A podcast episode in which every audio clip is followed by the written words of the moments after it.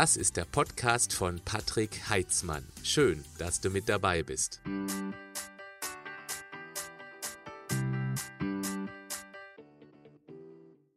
Auf meinem YouTube-Kanal gibt es ein Format, das immer mittwochs gesendet wird, was bei der Community hervorragend ankommt. Es heißt, du fragst, ich antworte. Ich nehme mir eine Frage aus der Community vor und mache da eine sehr ausführliche Antwort dazu. Dieses Format kommt so gut an, dass mein Team und ich uns entschlossen haben, die Audiospur davon auch hier auf meinem Podcast-Kanal zu veröffentlichen. Allerdings mit einer etwas ungewohnten Tonqualität, etwas halliger, das musst du einfach akzeptieren und auf der anderen Seite verweise ich auch manchmal in diesen Videos auf eine Grafik, die ich natürlich hier in der Audiospur nicht weiter erklären kann. Das kommt aber relativ selten vor, deswegen ist mein Tipp, höre dir einfach die Audiospur an. Ich bin mir sicher, dass du eins, zwei oder auch sieben Tipps daraus ziehen wirst für dich, damit du noch schneller, schlank und gesund wirst und vor allem auch bleibst. Viel Spaß damit. Guck, guck, drei Fragen, drei Antworten dazu. Du findest die Fragen als Timecode in den Podcast-Beschreibungen beziehungsweise in der Videobeschreibung. Es geht heute um das Thema Smoothies, um das Selbstbild einer, einer 14-Jährigen und auch um das Thema Essen unterwegs, insbesondere dann, wenn man auf Montage ist. Wir starten durch mit der ersten Frage von Vanessa. Sie fragt, ich habe gehört, dass man Smoothies zwischendurch besser meiden soll, da sich in ihnen zu viele versteckte Kalorien befinden. Ist da etwas dran? Ja, zum Thema Smoothies verbindet mich eine lustige Geschichte aus der Nachbarschaft. Eine Dame, die selber aussieht wie schon dreimal gestorben, aber extrem gesundheitsbewusst unterwegs ist, wie sie immer wieder betont und jedem ungefragt ähm, ihre Meinung aufdrücken möchte. Die hatte mal gefragt, was ich denn von Schmoddies halte. Und ich habe erst gar nicht verstanden, was sie meint. Ob ich auch Schmoddies trinke. Äh? Schmoddies? Ich habe mir gedacht, wenn man danach so aussieht wie du, dann lieber nicht. Bis ich erkannte, die meinte Smoothies. Okay, so als kurze Einleitung. Generell, Smoothies bin ich selber ein großer Fan von, wenn, und das ist das ganz Entscheidende, wenn man die selber macht und eben auch genau weiß, was drin ist. Das genau wissen, was rein soll, dazu komme ich gleich zu sprechen. Zuerst mal die gekauften Smoothies aus dem Supermarkt. Das halte ich für rausgeworfenes Geld. Ich finde es schon unglaublich, ich habe das nicht mehr verfolgt. Ich weiß noch von früher, da hat man so Smoothies, so kleine Dinger, so 0,2 Liter in Plastikfläschchen für 2,50 Euro verkauft. Ein bisschen pürierte Banane, ein bisschen Mango drin, ein bisschen Apfel drin. Also für 2,50 Euro, da kaufe ich mir eine ganze Staude von diesen Affenschnitzeln, also von diesen Bananen und bastel mir selber ein Schmoddi oder Schmusi oder wie auch immer man diese Teile nennen mag. Soll heißen, wenn sehr, sehr viel Obst drin ist und nur wenig Grünzeug, dann ist es dann tatsächlich eher eine Zuckerbombe und dann sogar noch eine Fruchtzuckerbombe. Und wenn man sich allgemein sowieso schon relativ hochkalorisch oder zumindest isokalorisch ernährt, ISO heißt ja also, ich nehme so viel Kalorien zu mir, wie ich auch verbrauche. Das heißt isokalorisch. Und dann obendrauf noch einen Schmusi schütte, eingekauften äh, Frucht Schmusi dann kann es eben sein, es kommt zur überkalorischen Versorgung, dann in Form von Fruchtzucker, eben aus der Frucht heraus, mit tendenziell eher weniger Faserstoffen drin, wie das Pektin aus der Schale beispielsweise. Und dann hat man eben möglicherweise eine Überlastung auf lange Sicht gesehen mit der Leber. Soll heißen, gekaufte Smoothies würde ich ganz klar eher abraten. Vielleicht gibt es mittlerweile auch richtig grüne Smoothies und es gibt auch einige Läden, die sowas anbieten, wo man dann sieht, wie Spinat drin landet oder Sellerie. Und dann mag das auch okay sein. Ich bin aber allerdings großer Fan von selbstgemachten, gerade für ähm, für Frühstücksvarianten ist das eine gute Sache. Viele frühstücken morgen nicht so gerne unterzuckern dann eben am späten Vormittag und dann wird ja alles gegessen, was nicht schnell genug weglaufen kann. Und da ist eben dann morgens, bevor man aus dem Haus geht, ein selbstgemachter Smoothie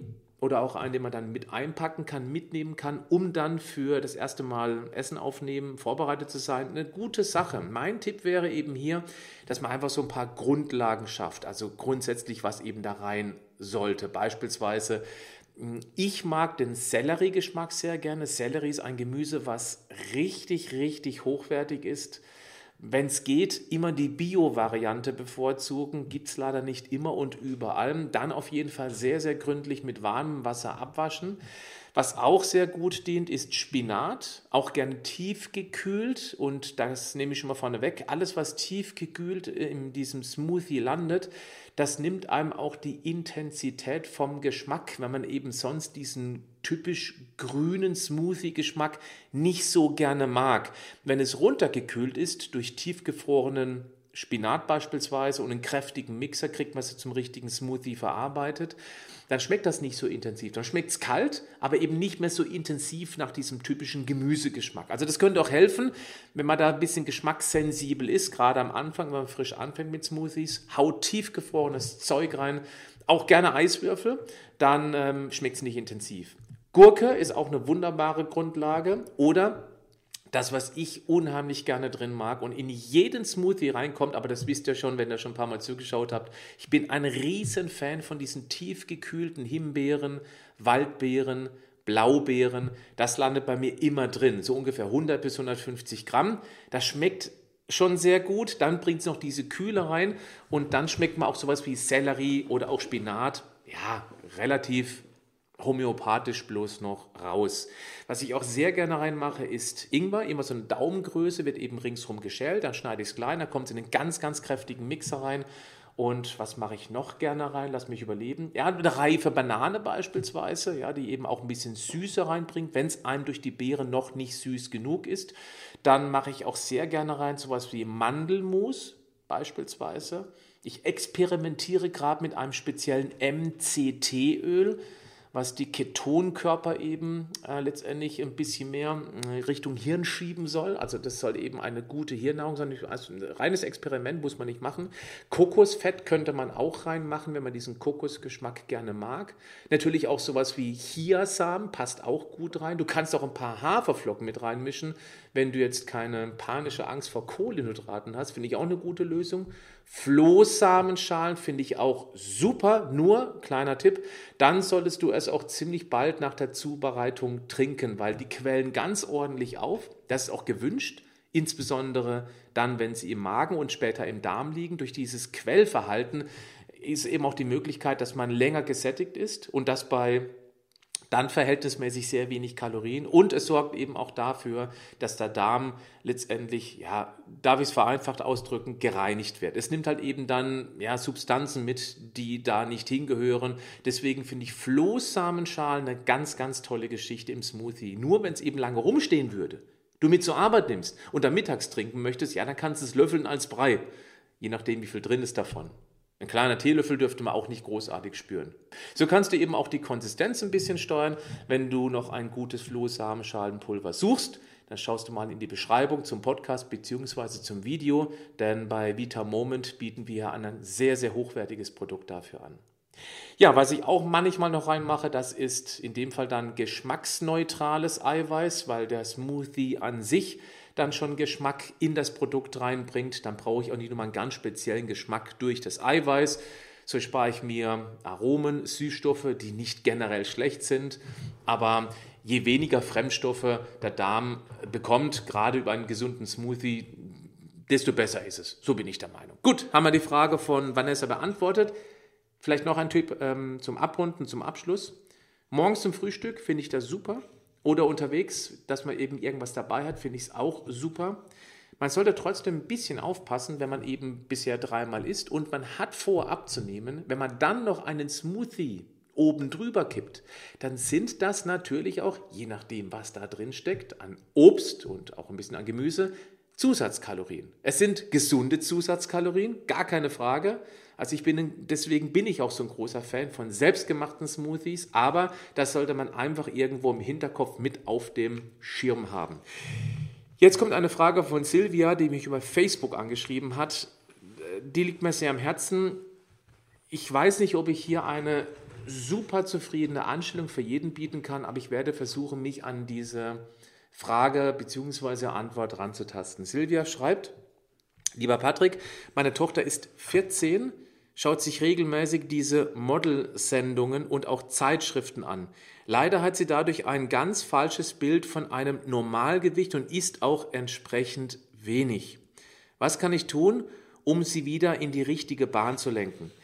Jetzt ist es so, meine Tochter ist aktuell zehn Jahre alt die ist noch nicht in dieser Phase und da muss ich sehr vorsichtig sein mit Lösungsvorschlägen, denn Es ist genau wie bei Kindern, wenn du wissen möchtest, wie man Kindern richtig erzieht, dann fragst du am besten die, die keine haben. Kennst du diesen Spruch? Ich hoffe, du verstehst den Witz darin, weil die wissen alles, wie es funktioniert. Wenn sie selber mal Kinder haben, dann wissen sie, ups, so einfach ist das doch nicht.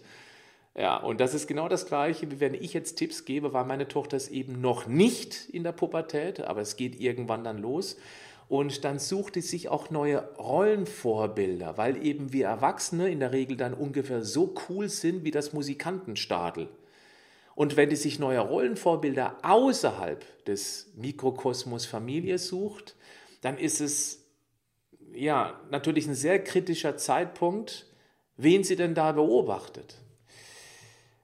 Das, was ich jetzt tun kann, das, was ich schon lange, lange tue bei meinem Sohn, der ist fünf, bei meiner Tochter ist zehn, immer wieder zu sagen, wie lieb ich sie habe, immer wieder zuhören, wenn sie schlechte Laune haben. Das ist dann echt, gerade gestern wieder so ein Fall gehabt. Meine Tochter kam von der Schule nach Hause, hatte wahnsinnig schlechte Laune und verschließt sich dann auch, also sprich, die will ich drüber reden, dann wird sie auch, naja, nennen wir es mal aggressiv, also sagt, lass mich in Ruhe.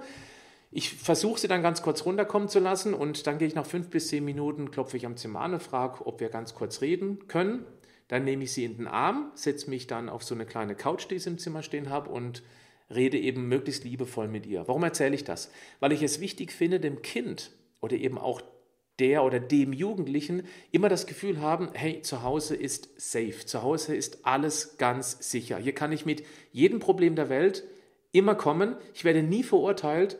Das ist, manchmal ist es schwierig, gar keine Frage, weil man eben auch Dinge, die Kinder dann tun, total scheiße findet. Aber trotzdem ist wichtig, das Kind eben zu bestärken, auch in den Entscheidungen, die das Kind eben dann trifft und sagen, ja, war jetzt nicht so toll, aber ich kann es verstehen, war bei mir früher auch mal so. Ganz, ganz wichtig. Also es ist nicht immer einfach, aber diese, diese unabdingbare Liebe mitzugeben, das halte ich für einen ganz wichtigen Punkt, weil wenn es im Kern stimmt, wenn das Kind sich zu Hause akzeptiert und auch anerkannt fühlt, dann ist es nicht mehr ganz so wichtig, sich draußen neue Rollenvorbilder zu suchen. Deswegen schon seit Jahren sage ich immer, Süße, du bist echt ein hübsches Mädchen. Ich bin der Meinung, meine Tochter ist hübsch, aber ich glaube, das denken alle Eltern von ihren Töchtern und von ihren Söhnen. Aber äh, also die Optik ist super, aber viel wichtiger ist, Herz und Hirn. Das ist viel wichtiger als die Optik, als deine Haare, als deine Augen, als deine Figur. Und das wird immer und immer wieder gesagt. Ja, okay. Also, schwierig ist natürlich auch, wenn man als Erwachsener, als Elternteil immer der Prophet im eigenen Land ist. Deswegen muss man damit Vorsicht dran gehen. Jetzt kommen wir zu diesen ganzen Model-Sendungen. Da möchte ich auch gerne, also nicht nur Germany's Next Top Model, ich finde diese Sendung, ich persönlich, das darf jeder anders empfinden, ich finde sie ganz furchtbar, was da für ein Frauenbild vermittelt wird. Genauso wie ähm, Biggest Loser. Und beide Sendungen, das darf man nie vergessen und das kann man auch dem Kind gerne sagen, das sind immer sozusagen unter Laborbedingungen wird da beobachtet. Immer alles optimal, alles vorbereitet. Gerade bei Biggest Loser, um das Extrembeispiel zu nennen, ich meine, die kriegen das Essen vorgekocht, schon fast vorgekaut. Die haben nichts anderes vorm Latz als ihre täglichen Aufgaben. Die sind gewaltig genug, aber sie müssen sich nicht um alltägliche Herausforderungen, um zwischenmenschliche Kommunikation in der Schule oder unter Freundinnen, unter Freunden kümmern. Und genauso ist es eben auch in diesem Modelleben. Das heißt, wenn man das sieht, Germany's Next Top Model, da ist der volle Fokus nur auf diese Aufgabe. Ich muss jetzt mich möglichst gut präsentieren, damit ich die schönste im ganzen Land wäre, äh, werde. Ja, und deswegen ist es auch ganz, ganz gefährlich, sich an solchen Rollenvorbildern zu orientieren. Also Vorsicht vor Laborbedingungen. Man darf auch eines nicht vergessen, bei Biggest Loser, Germany's Next Topmodel, die haben den Druck der ganzen Nation im Nacken. Das bedeutet, da schauen Millionen Menschen zu, was du jetzt genau in dieser Sekunde machst. Und ich denke, jeder von euch, wenn er unter so extremer Beobachtung steht und den Wunsch nach Anerkennung, nach Aufmerksamkeit, nach Bewunderung hat, dann ist es schon mal eine völlig andere, eine völlig grundsätzlich andere Motivation, um bestimmte Dinge auch ganz, ganz knallhart durchzuziehen, wie einen stand, ganz starken Ernährungsplan, wie, also stark meine ich mit hart, wenig Kalorien, oder eben auch dann super regelmäßig Sport zu machen. Also sind das Laborbedingungen. Ja, dann äh, bezüglich gehen wir nochmal zurück in die Praxis. Die Kontrolle über den Hunger zu behalten, ist ja gerade bei unsicheren Mädchen und leider auch bei immer mehr Jungs da hat man so das Gefühl der Überlegenheit. Das heißt, ja, ich kann den Hunger, ich kann nichts in meinem Leben kontrollieren. Alles gerät außer den Fugen. Mama, Papa streiten sich ständig. Mein Bruder oder meine Schwester ist ein Arschloch. Ähm, ich habe Stress mit, mit meiner ersten großen Liebe oder sie wird nicht erwidert. Aber mein Hunger, den kann ich kontrollieren. Den kann ich unter Druck setzen. Da habe ich wirklich alles in der eigenen Hand. Und das ist so schon mal ein Ansatz dazu, dass man eben Richtung Magersucht tendieren kann. Und Magersucht ist eine absolute Dreckskrankheit. Die ist so lebensgefährlich, dass man da ach, vorsichtig ran muss. Ich kann ja nicht mitreden, weil ich hatte noch keine wirklich keinen intensiven Austausch mit jemandem, der Magersucht hatte und das eben überwinden konnte. Das fehlt noch auf meiner To-Do-Liste, weil ich das für einen sehr wichtigen Punkt halte. Aber dass man auf jeden Fall das immer so ganz vorsichtig mitkontrolliert, Mensch, ist das Kind überhaupt genug und dass man auch keinen Druck macht beim Essen, das ist nämlich auch nicht gut. Es ist ein Kontrollgefühl und da ist es wieder wichtig, dass man eben so diesen, dieses Urvertrauen ähm, in die Familie zurückgewinnt. Das Kind muss das Urvertrauen in die Familie zurückgewinnen. Möglicherweise, was auch helfen könnte, ist eben, dass ganz, ganz viele von diesen Models sogenannte TOFIs sind. TOFIs ist die Abkürzung für Thin Outside, Fat Inside. TOFIs. Das bedeutet, die sehen zwar sehr dünn aus, wenn man aber dann mal so an die Arme dran packt oder generell an die Beine, an den Körper anpackt, ist das alles ganz weiches Gewebe, ganz, ganz, darf ich das sagen, matschiges Gewebe, weil sich unten drunter keine Muskeln mehr befinden, weil die sich die Muskeln weggehungert haben. Wenn man lange auf sehr niedrigem kalorischen Niveau lebt, dann wird natürlich die Muskulatur abgebaut. Ja, dann brauchen die häufig schon Hilfe, über die Bordsteinkampe drüber steigen zu können, um es mal ein bisschen übertrieben darzustellen. Das sind aus meiner Sicht sogenannte Hautständer. Die sind zwar super dünn, aber sie haben jetzt Achtung, deswegen auch Fat Inside, sind trotzdem übergewichtig. Das heißt, um die Organe herum hat sich dann schon ganz ordentlich Körperfett gebildet. Und das ist viszerales Fett, so nennt man das. Unter der Haut ist subkutan, also unter der Haut, und viszeral ist das Organfett. Und das ist hochgradig, auf lange Sicht gesehen, gefährlich für die Gesundheit, weil genau dieses Viszeralfett auch bei dünnen Menschen sehr entzündungsreaktive Stoffe produzieren. Also das fördert Entzündungsprozesse im Körper. Das heißt, dünn ist nicht alles. Schlank zu sein aber dann noch Muskeln am Körper zu haben, das wäre wünschenswert und das braucht eine regelmäßige Kalorienversorgung bei moderat Eiweiß und eben auch Bewegung, sprich Sport dazu. Denn so ganz dünne Frauen, ich bleibe jetzt mal bei den Frauen, die also sehr, sehr wenig essen und dann noch in der Pubertät, da kommt es zu Entwicklungsstörungen, auf lange Sicht auch nimmt die Knochendichte ab, beziehungsweise die Knochendichte, die eigentlich während der Kindheit und Jugend auf maximal aufgebaut werden sollte, bis es dann altersbedingt, hormonbedingt langsam wieder abnimmt, Stichwort Osteoporose, wenn man das nicht mal schafft, durch Hungerkuren oder gar keinen Sport in der Jugend diese maximale Muskeldichte aufzubauen, dann kommt man später schon wesentlich früher in diese sehr, sehr gefährliche Krankheit Osteoporose rein. Knochenbruch, ähm, wenn man ganz einfach hinfällt. Und das sind wirklich ganz, ganz üble Krankheitsbilder, weil die eben auch häufig sehr, sehr üble Folgeschäden nach sich ziehen können. Regelmäßige Kalorienversorgung, moderat Eiweißbewegung, ich wiederhole es nochmal, weil es wichtig ist. Dann, was es auch passieren kann, das hormonelle Umfeld wird maximal gestört. Denn wenig Essen signalisiert unserem Steinzeit-Überlebensgehirn, da wo wir leben, gibt es ganz, ganz wenig zu essen, jetzt bloß keine Nachkommen zeugen. Das bedeutet, dass die Menstruation aussetzt. Die kann komplett auf Null runterfallen. Was vielleicht erstmal äh, als relativ praktisch erscheint, ist auf lange Sicht hochgradig gesundheitlich gefährlich.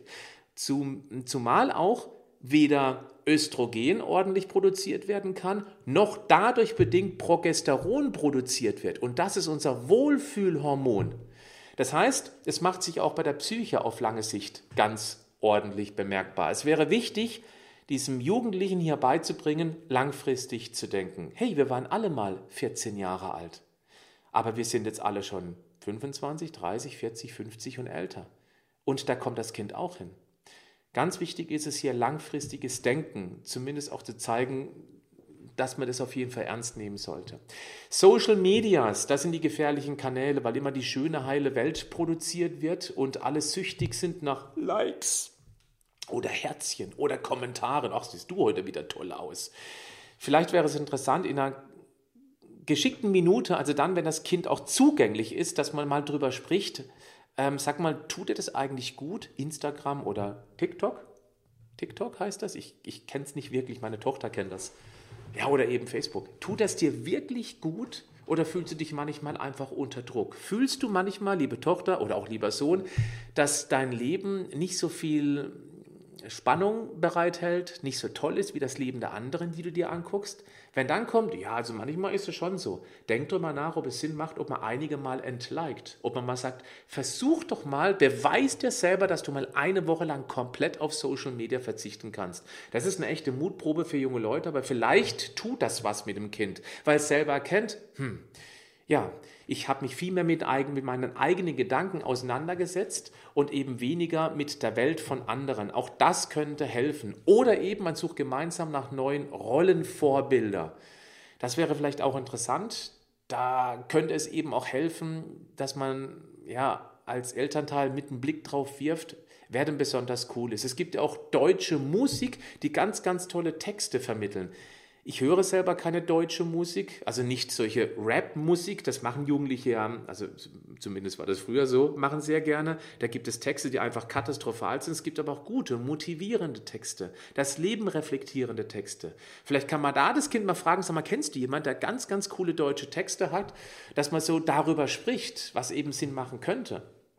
So, ich denke mal, das reicht erstmal mit ein paar Ansätzen. Weißt du, es, bei dem Thema, wie gesagt, ich, ich ich kann noch nicht wirklich mitreden, weil ich das selber noch nicht so wirklich erlebt habe. Ich kann nur mich in meiner Jugend reflektieren. Meine Vorbilder früher waren, ja, das war noch eine Zeit. Sylvester Stallone, Arnold Schwarzenegger, Jean-Claude Van Damme, Bruce Willis, das waren also Actionhelden, die hatten was auf, auf dem Kasten, die hatten Muskeln. Das hat mich motiviert damals in einer Zeit, wo es mir echt nicht gut ging als Jugendlicher, weil ich hatte zu Hause nicht diesen sicheren Halt. Mein Vater war ständig nur am Arbeiten. Meine Mutter hatte permanent mit dem Geschäft zu tun. Geldsorgen waren ein riesengroßes Thema. An jedem Mittagstisch wurde über nicht bezahlte Rechnung gesprochen. Das macht was mit einem Jugendlichen, der eigentlich Selbstsicherheit lernen möchte. Also habe ich meine Rollenvorbilder außerhalb gesucht. Und damals waren eben gerade, es war in den, ja, so knapp Richtung 90er Jahre, also 88, 87, 86. Das war so die Zeit, wo eben genau diese Actionstars ganz, ganz groß im Kommen waren. Und das waren so meine Rollenvorbilder. Ich wollte nie ein Muskelmann werden, aber mir hat das gefallen, wie die fest im Leben standen, so vermeintlich eben über die Filme demonstriert und ich wusste, hey, die machen alle Training. So habe ich angefangen mit Muskeltraining und das hat mir meine Selbstsicherheit gegeben. Vielleicht noch ein abschließender Tipp, da sind wir auch durchgekommen zur dritten Frage. Und zwar Hobby zu finden. Möglichst früh für die Kinder ein Hobby finden, halte ich für wahnsinnig wichtig. Ein Hobby, wo die sich voll austoben können. Wenn die Kinder noch nicht in der Pubertät sind, ist mein Tipp, lass die alles probieren, worauf sie Lust haben. Auch wenn es manchmal echt, hey komm, jetzt hast du gerade zwei Wochen mal irgendwie eine neue Sportart probiert, jetzt will sie schon wieder was anderes machen. Egal, lasst sie alles Mögliche ausprobieren, so gut ihr es eben unterstützen könnt. Natürlich auch hier finanziell. Denn vielleicht findet das Kind irgendwas, wo es sagt, boah, das macht mir richtig Spaß. Und wenn ein Kind ein Hobby für sich entdeckt, wo es voll drin aufgehen kann, dann hat das einen Fokus, auch in, in der schweren Zeit der Pubertät. Etwas, wo das Kind sich dran festhalten kann. Das ist jetzt der Abschlusstipp gewesen. Kommen wir zur letzten Frage, die kommt von Gerd. Er fragt, da ich beruflich häufig auf Montage bin, habe ich Probleme, mich gesund zu ernähren. Meistens gibt es mittags etwas Schweres und Fettiges und abends etwas aus der Mikrowelle. Hast du ein paar Tipps für mich? Grundsätzlich schon mal, das mache ich jetzt mal so als Randnotiz, die Mikrowelle ist nicht so schlimm, wie es immer wieder heißt. Vielleicht kann ich da auch mal extra irgendwann drauf eingehen. Aber die Mikrowelle ist jetzt nicht tödlich, so wie es viele immer wieder behaupten. Wer ein bisschen Physik versteht, der weiß auch, wie das Prinzip Mikrowelle funktioniert. Aber das nur eine Randnotiz. Jetzt möchte ich auf die Frage eingehen. Lieber Gerd, oder repräsentativ für alle da draußen, die eben unterwegs sind, unterwegs essen. Ich denke, der erste und wichtigste Punkt ist das richtige Mindset zu haben. Du musst wissen, warum du tatsächlich dich gesünder ernähren oder vielleicht auch mehr bewegen möchtest. Denn wer das Warum genau kennt und emotionalisiert, der wird mit dem Wie, also wie man das dann umsetzen kann, viel, viel weniger Herausforderung haben. Das ist der erste und aus meiner Sicht der wichtigste Punkt, weil es die Basis dafür bildet. Denn wenn du nicht genau weißt, ja, ja okay, ja, ich möchte abnehmen. Ja, warum willst du abnehmen? Wenn ich schon das frage, als nächste Frage, nehmen wir mal als Beispiel, jemand möchte abnehmen, ich frage, warum willst du abnehmen? Das, dann die, das Nachfragen schon, warum, sagt er, äh, ja, ich bin halt zu dick. Das ist aber keine Antwort. Da frage ich, ja, warum fühlst du dich zu dick? Und häufig kommt der Mensch ins Grübeln, hm, was möchte ich eigentlich erreichen mit zum Beispiel abnehmen? Wem möchte ich mehr gefallen? Ja, mir selbst tatsächlich? Wenn man der letzte Mensch auf der Erde wäre, würde man dann eine Kohlsuppendiät machen? Würde man generell extrem stringent auf seine gesunde Ernährung achten? Viele sagen, ja, nee, dann nicht so. Und dann wird schon klar, man macht es zwar für sich selbst, aber eigentlich nur hinter, oder vor dem Hintergrund, weil ich auf andere Menschen eine bessere Wirkung erzielen möchte. Kann es sein, dass er Gerd Rückenschmerzen hat? Kann sein, dass die Knie wehtun? Kann sein, dass er abends so fix und fertig von der Arbeit ist, dass er sein Privatleben überhaupt nicht mehr genießen kann? Das sind Gründe. Wenn man die jetzt emotionalisiert und auch schon den Weitblick hat, wie es denn sein könnte, wenn ich jetzt auf die gesunde Ernährung achte, dann hat man auf jeden Fall einen deutlichen Antrieb für die Motivation. Versteht ihr, was ich damit meine? Nochmal, wer das Warum genau kennt und emotionalisiert, der wird auch mal schwere Phasen durchhalten können. Oder, auch wenn er mal entgleist unterwegs, wieder zurück auf den Weg der gesunden Ernährung kommen.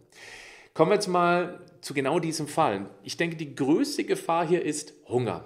Denn wenn wir Hunger haben, je nachdem wie intensiv der Hunger ist, dann haben wir ein unkontrollierbares Denken. Das heißt, die Willenskraft geht komplett auf Standby und man geht irgendwie wie ein Kalorienzombie zur nächsten Futterquelle. Wenn eben deine Imbissbude ist, ja, dann hast du keine Chance mehr.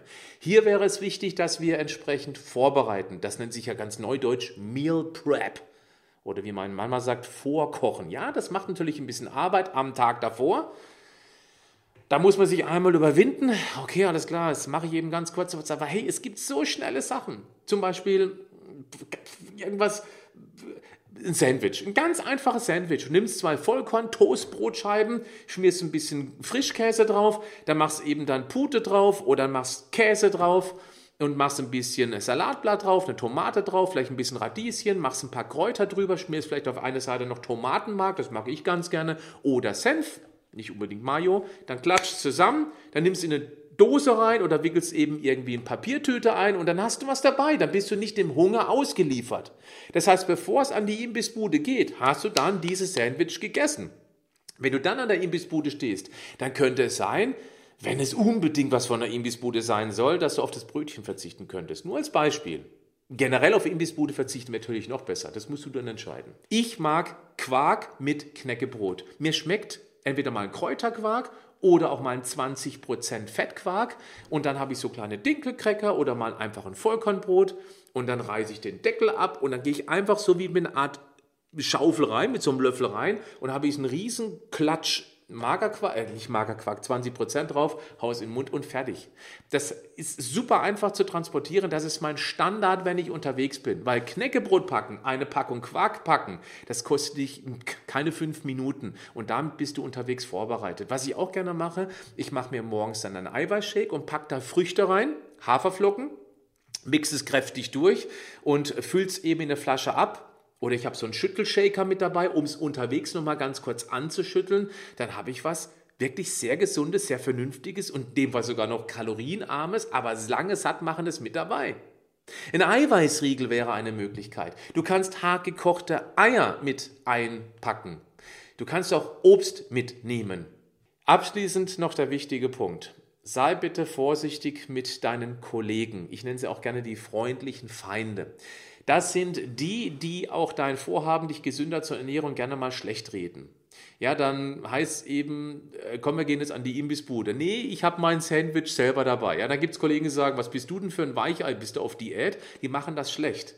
Das machen, das machen die auch nicht böse. Männer sind noch ein bisschen anders unterwegs. Die gängeln sich gerne mal, einfach so aus Spaß. Meint es überhaupt nicht böse, finden das vielleicht sogar cool. Es gibt aber auch Menschen, die machen das richtig schlecht, weil die sich selber in dem Moment im persönlichen Defizit fühlen. Weil es gibt bestimmt viele, die würden sich gerne gesünder ernähren, aber sie kriegen es nicht hin. Sie haben absolut keine Ansätze. Und dann ist es wesentlich einfacher, andere schlecht zu machen, um sich selber wieder besser zu fühlen. Noch besser, wenn du dann tatsächlich aufgibst und eben mit zur Pommesbude dackelst. Hey, es gibt mittlerweile überall Supermärkte. Das ist modernes Jagen und Sammeln. Da kannst du auch unterwegs dich wunderbar versorgen. Und so ein Einkauf im Supermarkt dauert nicht wirklich viel länger, als an der Frittenbude auf deine Portion zu warten. Also vielleicht ein bisschen länger, aber nicht wirklich viel länger. Dazu braucht es aber eben auch das gesunde Mindset, die richtige Einstellung, so dass es dir wert ist. Gut, das war's für heute. Ich wünsche einen schönen restlichen Tag und mm, wenn du magst, bist du nächste Woche wieder mit dabei bei Du fragst, ich antworte. Bleib gesund, aber mach auch was dafür.